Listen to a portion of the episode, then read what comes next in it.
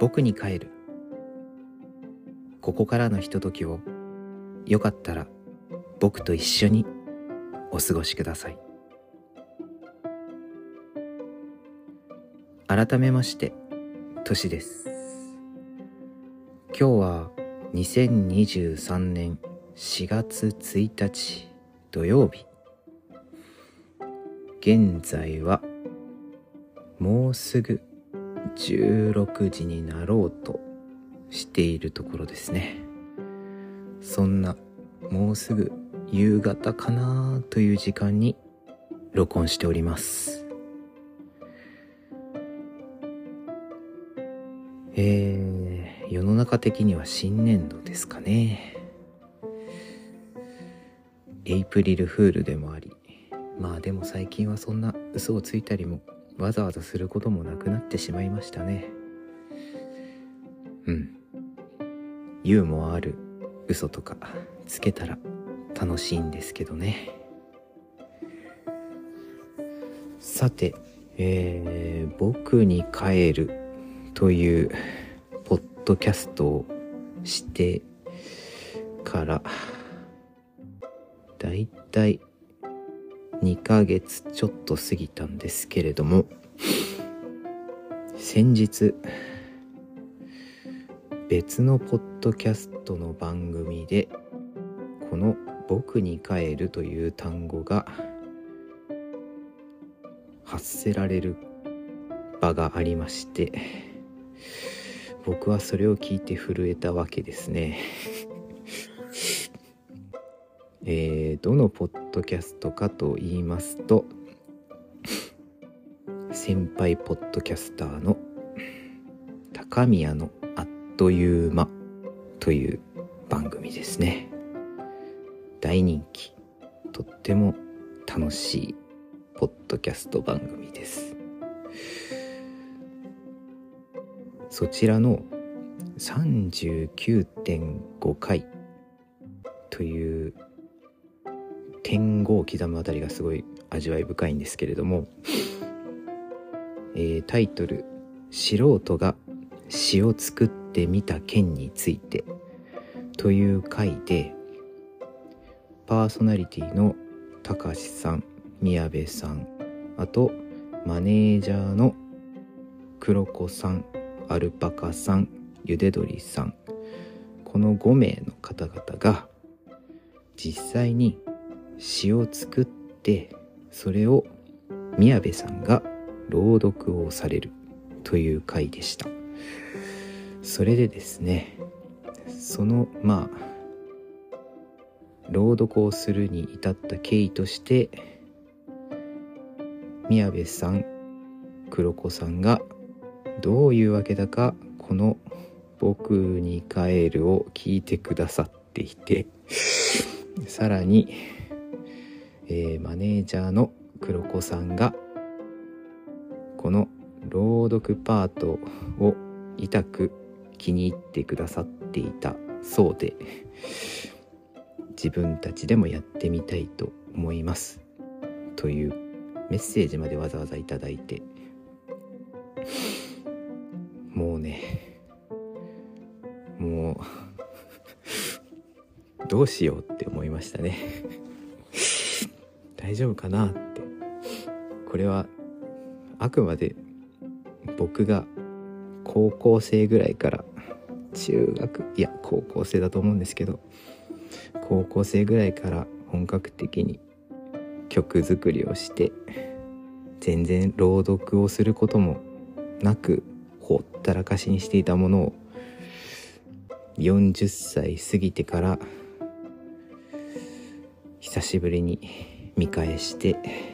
なんとなく読み上げ始めたものだっただけにそんなどなたかの日々の何がしかに影響をするとは思ってもいなかったので聞いた時はね本当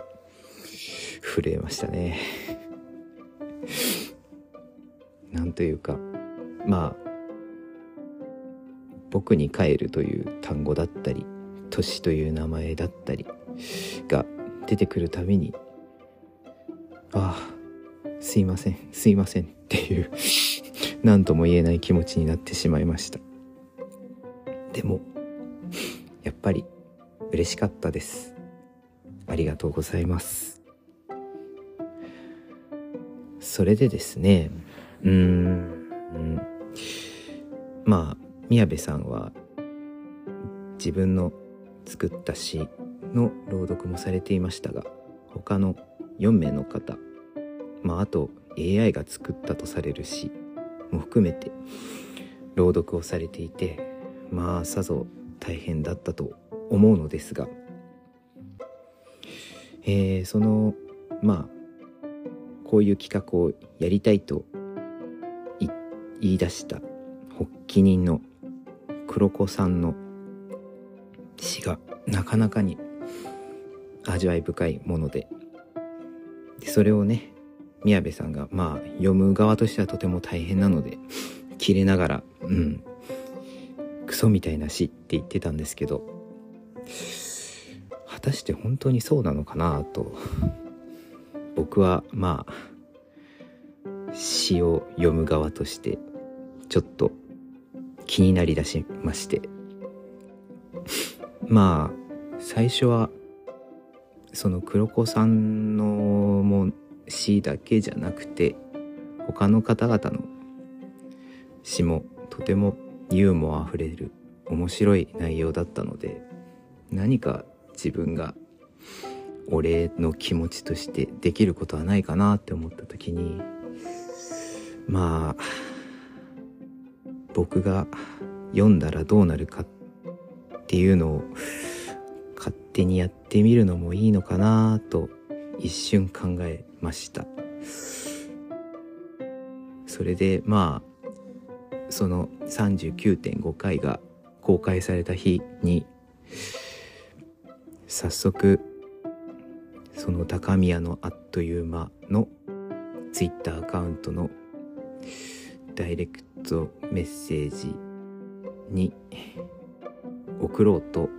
文章を考えたんですけど送る直前でいやこれはそれはダメだなと。なんか自分が読んじゃうとせっかくこのね高宮のあっという間のメンバーの良さを殺してしまうかもしれないと思って。文章もね一応考えたやつがあってそれは下書きしたの 残してあるんですけどもう読み返してもひどい文章ひどい文章ってことはないんですけどなんだこれはっていう感じだったのでうん止めてよかったなって思っております。ただまあそのクソみたいな詩の代表格とされた、えー、黒子さんの詩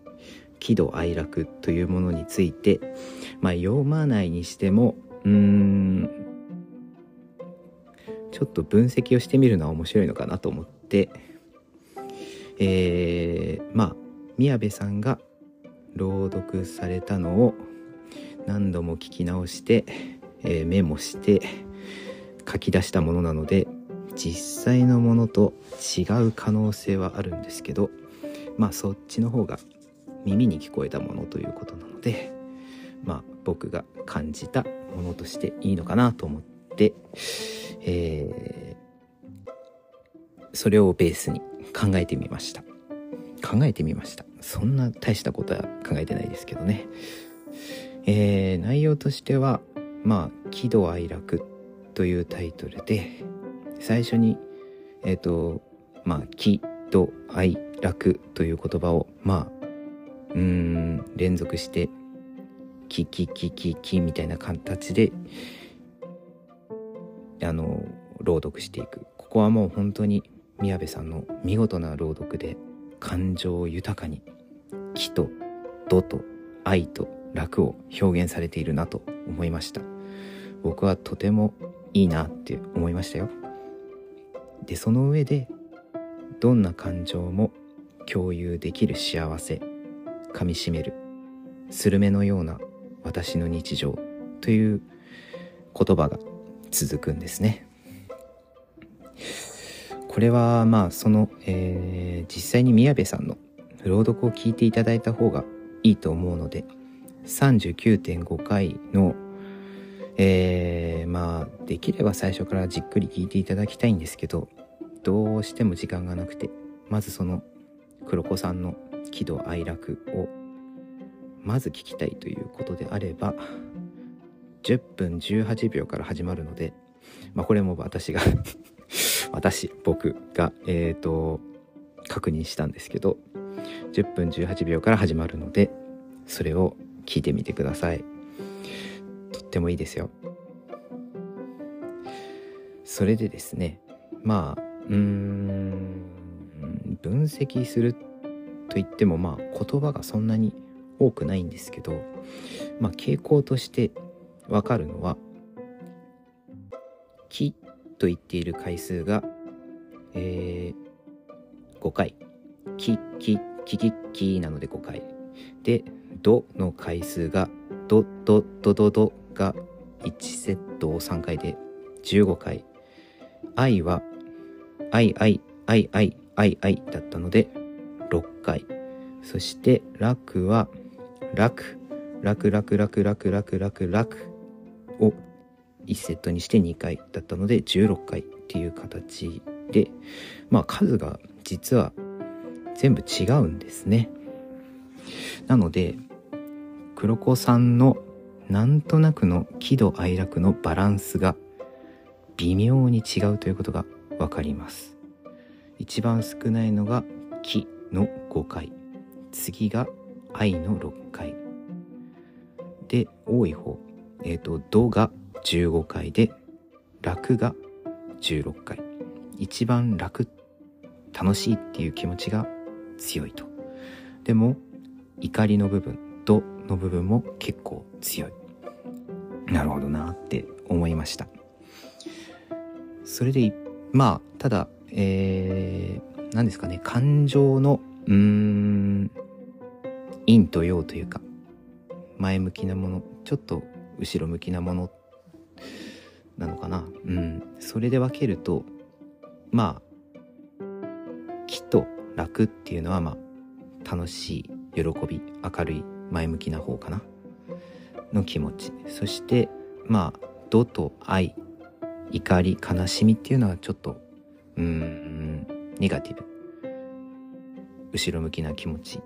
になるのかなっていうふうに分けられてその回数を見ると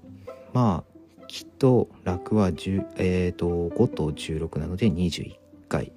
で「ド」と「愛は」えーと、15回と6で21回。実はそのまあ前向きな気持ちと後ろ向きの気持ちっていうのの割合としては1対1なんですよね。だからそういう微妙なバランスを実は黒子さんの中で抱えているのかなと勝手に抱きました。それが意図的なものなのかどうなのかはわからないですけどまあさらに宮部さんのあの朗読を聞いた限りのものなので実際回数も微妙に違うのかもしれないですが僕が聞き取った限りでは実はこの喜怒哀楽というもののバランスが黒子さんの中に何がしかあるんだろうなと思いました。そしてそれをさりげなく詩の中に潜み潜めてどんな感情も共有できる幸せということでまあこの高宮のあっという間というメンバーに心を開いている。教えている。そしてそれをリスナーにもあの伝えてくれている。っていうこと。それからまあ噛みしめる。スルメのような私の日常。この噛みしめるっていうのは、まあ、スルメのようなの方の、まあ、あの味。噛めば噛めばほど味わい深くなるものっていう、まあ、私の日常にかかるものと、えー、そのどんな感情も共有できる幸せを噛みしめるっていうそちらにもつながっている意味合いなのかなと思って結構これは深いという言葉で言っていいのかわからないですけどいろんな意味を込めているんじゃないかなと思いました。なのでね実は黒子さんすごい練りに練って作った詩なんじゃないかなと勝手に思っています。その上で宮部さんがあのように朗読したのもきっと正しくて喜怒哀楽っていうものをもう思い切りもう多分本当嫌だっていう気持ちもあったのかもしれないですけどもあそこまで振り切って喜怒哀楽を、えー、表現した後のもう何ですかね。虚無感というか無になった状態もうぐったりした状態で言うどんな感情も共有できる幸せ噛みしめるスルメのような私の日常っていうところはすごく響く言葉だなと感じました。まあ すごい今ふと冷静になって何をやっているんだろうって思ったんですけどまあねいろいろその書き手の思いと実際に読む読み手の捉え方によって詩というものはいくらでも世界が広がるなぁと思うのでうん楽しんでいただけたのならとても嬉しいなぁと思いますし聞いてくださる皆さんもよかったら詩は割とルールもあったりしますけど逆に言えばそんなどっかに出すわけでもなければ自由なものなのでなんとなく言葉にまとめてみたらいいんじゃないかなと思いました。まあで本当何より本当 何度も言いますけど自分ばかりこう僕に帰ると言っているものが他の番組の中で自分が聞いていたまあパーソナリティの方が僕に帰るという言葉を言ってくれたり感想のツイッターつぶやきとかで「シャープ僕に帰る」ってつけてくださった人もいたりなんかそういうのがあやっててよかったなーって思う。うん。大きな喜びの一つとなっております。本当にありがとうございます。高宮のあっという間の高橋さん宮部さん黒子さんアルパカさんゆで鳥さん。本当に今回はありがとうございました。まあすごい今気持ちが高ぶっているんですけれどももう一つ今回話したいなと思っていたことがあるんですけどもう時間があんまないな。言えるかな。まあやってみましょう。えっと僕あんまり本を読まないと前も言ったような気がするんですけれどもちょっと興味のある本があってえっ、ー、と読みました最近、えー、それが日記本で、えー、タイトルが「一日が長いと感じられる日が時々でもあるといい」というタイトル、えー、著者は、えー、小沼治さんというフリーランスのライターの方が書かれた本ですね。これがですね、とても面白かったというか、うん、なんかいろいろ考えさせられる本でした。まあ、読み、読み出すとわかるんですけど、その小沼さんの属性が、まあ僕とかと同じでまあそういう立場も含めこのコロナ禍が始まった2020年から2022年去年のまあ夏が終わる頃ぐらいまでの日記を書かれててまあ全体的なトーンとしては結構重めでまあコロナ禍新しい感染症が広がっていく。まあそのそれに揺れる世の中だったり2021年とかだとまあ東京オリンピックがあった年ですけどまあ世の中東京都とかだと緊急事態宣言が発令されている中でまあ強引に行われたっていう状態ですね。そして2022年まあ戦争が新たに発生したりとかあとはまあ首相を務めていた人物が銃撃されて亡くなったりとか結構こううん。実際この2020年から2022年かなり重々しい雰囲気の中どんなことを考えたりどんなことを思ったりっていうことをまあその小沼さん視点で日記として書かれているのでかなり生々しい内容になっててでもそれがすごく僕も日記を書く人間なのでかなりうん。グッとくるというか共感するところがすごくありました。まあ最初にその読んでて一番最初に抱いた感想としてはその恋人と一緒に住まわれてるみたいでその恋人とのやり取りだったりっていうものがところどころに書いてあるのがいいなーって羨ましいなーっていうのがまず最初に来ました。うん。なんか世の中のその不安な状態の中でも信頼できる人がいそばにいるっていうのはまあどんな感じなんだろうなっていうのをなんとなくその読みながらうーんちょっと教えてもらうような感じというかそれが面白かったです。まあね楽しいことだけじゃなくていろいろトラブルとかも割とあったみたいなことも書かれてたりするんですけどまあそういうのも含めて日記だからとてもうん味わい深く面白いなと読んでいて思いました。でうんなんていうのかな。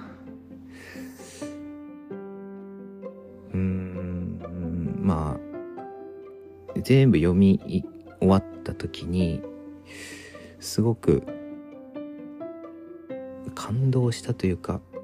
いい本だったなって思いましたし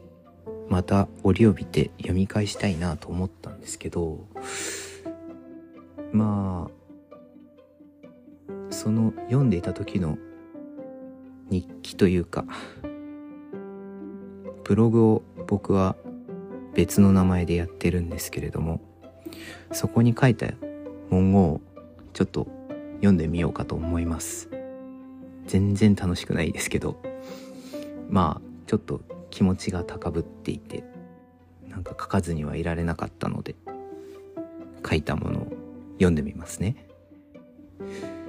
えーと今読んでいる本が日記本で内容は割と重めなのだけど重めなのだけれどもなんとなく著者の人となりが分かってとてもいい。どんなところに心の引っかかりがあるのかとか日常を切り取る場合においてどこが大事とされているのかとかそういうことがなんとなく垣間見える日記はやはり面白い。それと同時に日記ブログという形日記ブログという体で続けているここにおいては情報量の少なさに定評があって反省したくなった。まあここは時間勝負なところもあるからな。そんな勢いだけで更新を続けないで。本当読んでいる日記本がとても自分に似た感覚をお持ちの著者で親近感が湧くのだが僕よりも10歳くらい年下の方で僕よりもより丁寧な言葉の使い方だったり丁寧な解釈だったり正しい不安や不満の表明だったり恋人や友人に対しての素直な思いの吐露と精一杯の思いやり一つ一つに触れてああどこをとってもかなわないなってなってしまった。来そうなし。10年も長く生きていてその全てが至らないというのもなかなかにヘビーだがもうこればかりはしょうがない。こういう生き方なんだって腹をくくって生きるしかない。これに似た感覚を昨日も抱いたのだがそちらの方がよりいろいろ関係性のある相手だったので困ったものだった。だけどやはりそうは言っても僕は僕なので今までを背負ってこれからも生きるしかないよなぁと思うことしかできない。やるやるやるもうちょっとブログやるせめて本出すくらいまでこれが本になることはないだろうけれど。うーんまあ内容はどうでもいいんですけれどもなんかこう日記を日記ブログそういうものをやっぱり続けたいなぁと改めて思った本でした。うん。日記って結構何のために書くんだろうってたびたびその難題とぶつかるんですけれどもたまに読み返してこの頃こんなこと考えていたんだよなとかそういうものに振り返るきっかけにもなったりするのでまあ僕は今この「僕に帰る」もわざわざ冒頭に2023年4月1日土曜日と言っているのは記録的な意味合いも込めて言っているんですけれどもこうしたものが残っていくのはまあ 恥を増やしているという可能性もあるんですけど自分がどんなことを考えているのかなとか瞬間的な思いとかを見返すいい機会になるのかなと思いました。まあでも小沼さんの日記は本当にすごくて冷静に事実と思ったことと今後どうしようかなとかっていうのも触れられてたりしていてすごくうんジェラシーを感じずには得られないとてもいい本でした。この本はもともと友達が読もうかなと思って探してたんだけどなんか自分には合わなそうだったから買わなかったみたいなことを言ってたのをあそうなんだと思ってちょっと別の機会に見つけて立ち読みしてみたらあこれは自分は面白いかもしれないと思って買った本だったので存在を教えてくれた友達にも本当に感謝しています。ありがとうございます。あとねこの本の中には結構僕が聞いている TBS ラジオの番組がいくつか書かれていてそれもなんとなくの親近感につながりました。文化系トークラジオライフとか荻上チキセッションとか。まあニュースだったりトークラジオだったり難しかったりもするんですけど面白いのでよかったら聞いてみてくださいね。僕に帰る。ここまでトシがお送りしました。さようなら。またね。